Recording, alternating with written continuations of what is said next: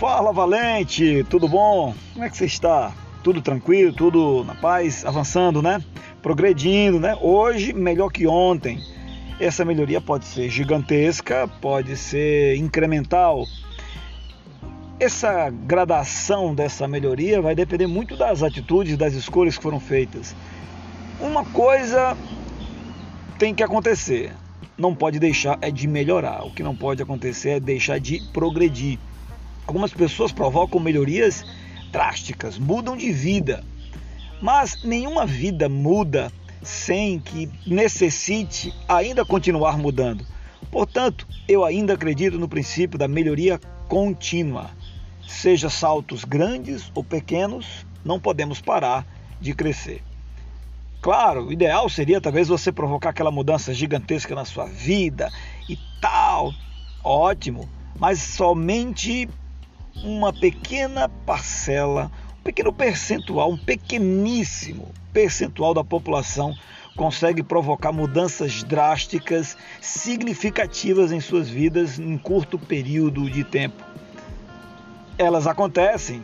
Uma reengenharia provoca uma mudança fantástica, só que poucas empresas conseguem fazer reengenharia. Por outro lado, a melhoria contínua, ela já é mais pautável, ela já é mais paletável, ela já é mais é, possível, está dentro de um âmbito das pessoas e das empresas que podem provocar essas melhorias. Não requer nenhum super-herói ou um time de super-heróis para provocar essa disrupção total. Mas se acontecer, também está tudo em paz. O que não pode é simplesmente você dizer, ah, não vou conseguir, ah, isso não dá certo, ah, é porque é muito difícil, é porque é isso e por aquilo.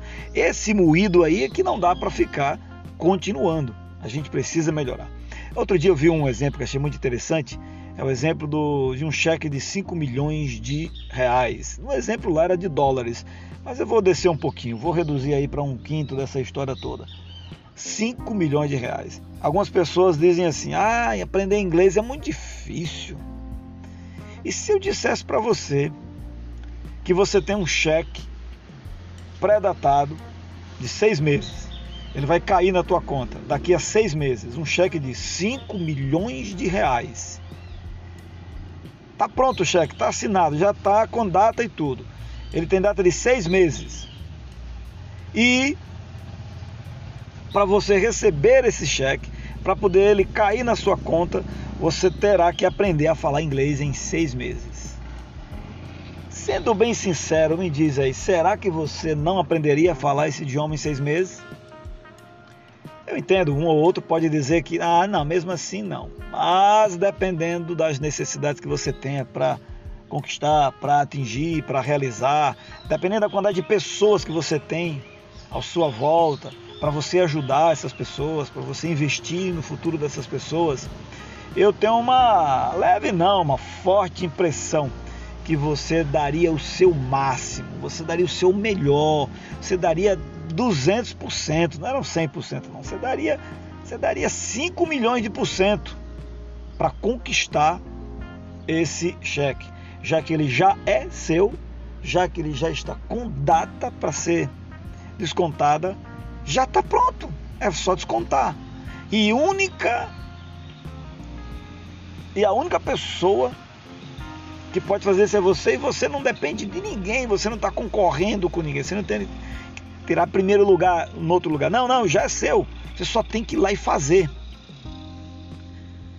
Acredito que você realmente daria um resultado bem diferente.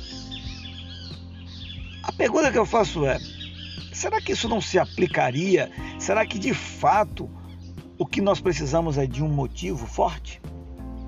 Dizer que não aprende inglês em seis meses, ou dizer que não vai conseguir é, terminar uma quantidade de materiais, de estudos para fazer, ou de uma dissertação para você escrever, você só tem seis meses, e etc. Enfim, poderíamos aplicar várias coisas aqui. Talvez uma empresa para abrir, um empreendimento para você começar ou um projeto para você apresentar na diretoria da, na próxima reunião da diretoria da empresa. E esse é um projeto de abrir uma filial em um novo país, um novo estado, um novo lugar, uma nova, enfim, algo significativo. Há uma tendência do ser humano, quando ele é colocado diante de grandes desafios, dele recuar, dele não arriscar, dele ficar ali na dele, porque o cérebro, até por um instinto de sobrevivência, não quer passar por grandes riscos. Ele não quer passar por estresse. O meu cérebro e o seu cérebro são entidades podres de preguiça. Podre de preguiça. Se, ela, se o cérebro conseguisse deixar a gente numa caminha deitado ali, sem fazer nada, numa rede, numa sombrinha, bebendo água de coco, ah, ele ia achar isso top demais. O problema desta ideologia cerebral implantada por filosofias ao longo da, da vida é que ela não é sustentável. Isso aí é muito interessante nos filmes, quando você está assistindo alguma coisa, algum vídeo lá no YouTube de Bora Bora, ah, você olha para aquela praia, ah, que coisa linda, mas ninguém vive disso. A construção psicológica, a nossa estrutura cognitiva, ela foi e ela precisa, ela foi estruturada e precisa estar se desafiando, progredindo, crescendo. Claro, não estou dizendo que você tem que se desafiar colocando um cabo de aço de uma montanha para outra e você é, atravessar esse cabo de aço sem nenhuma corda te protegendo. Eu não estou falando desse tipo de desafio.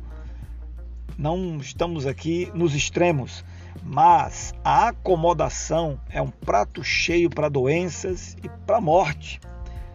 Talvez o exemplo mais pragmático da morte seja a paralisia total. Está lá, morto dentro de um caixão, não faz mais nada. Está jazendo, né? Como os livros sagrados falam, jazendo.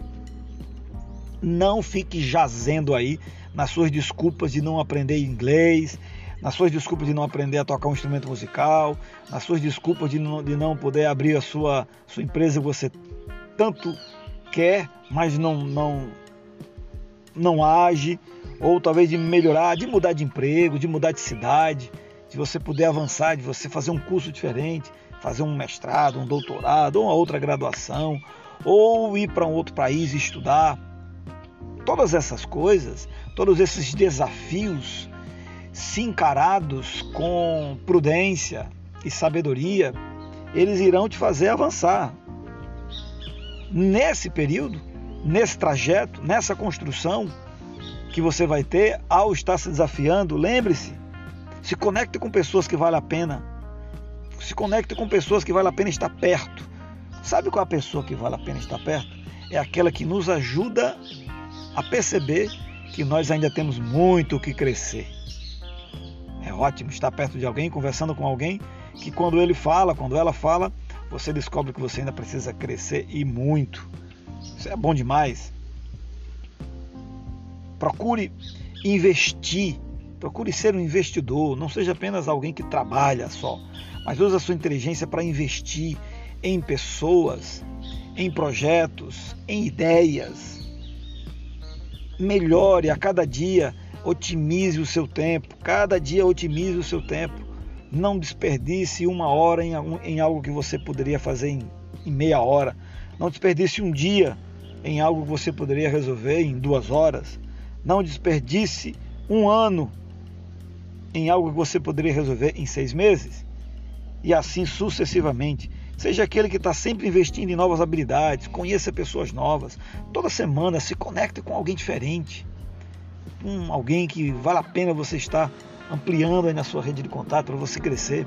Hoje com as redes sociais é, é fácil você se conectar com muita gente que pode agregar muito valor.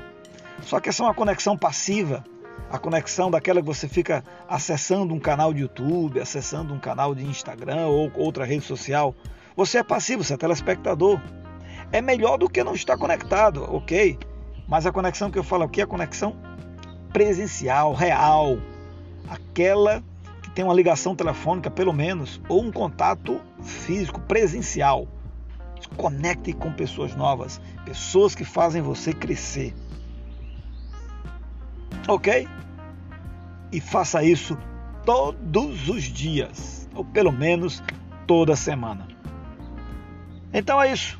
Você já tem o seu cheque de 5 milhões de reais esperando por você.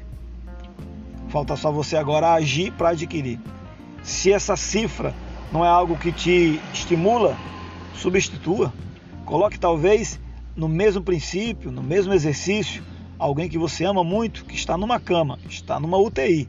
E para poder sair daquela UTI, você precisa fazer o que você tanto já disse que ia fazer e não faz.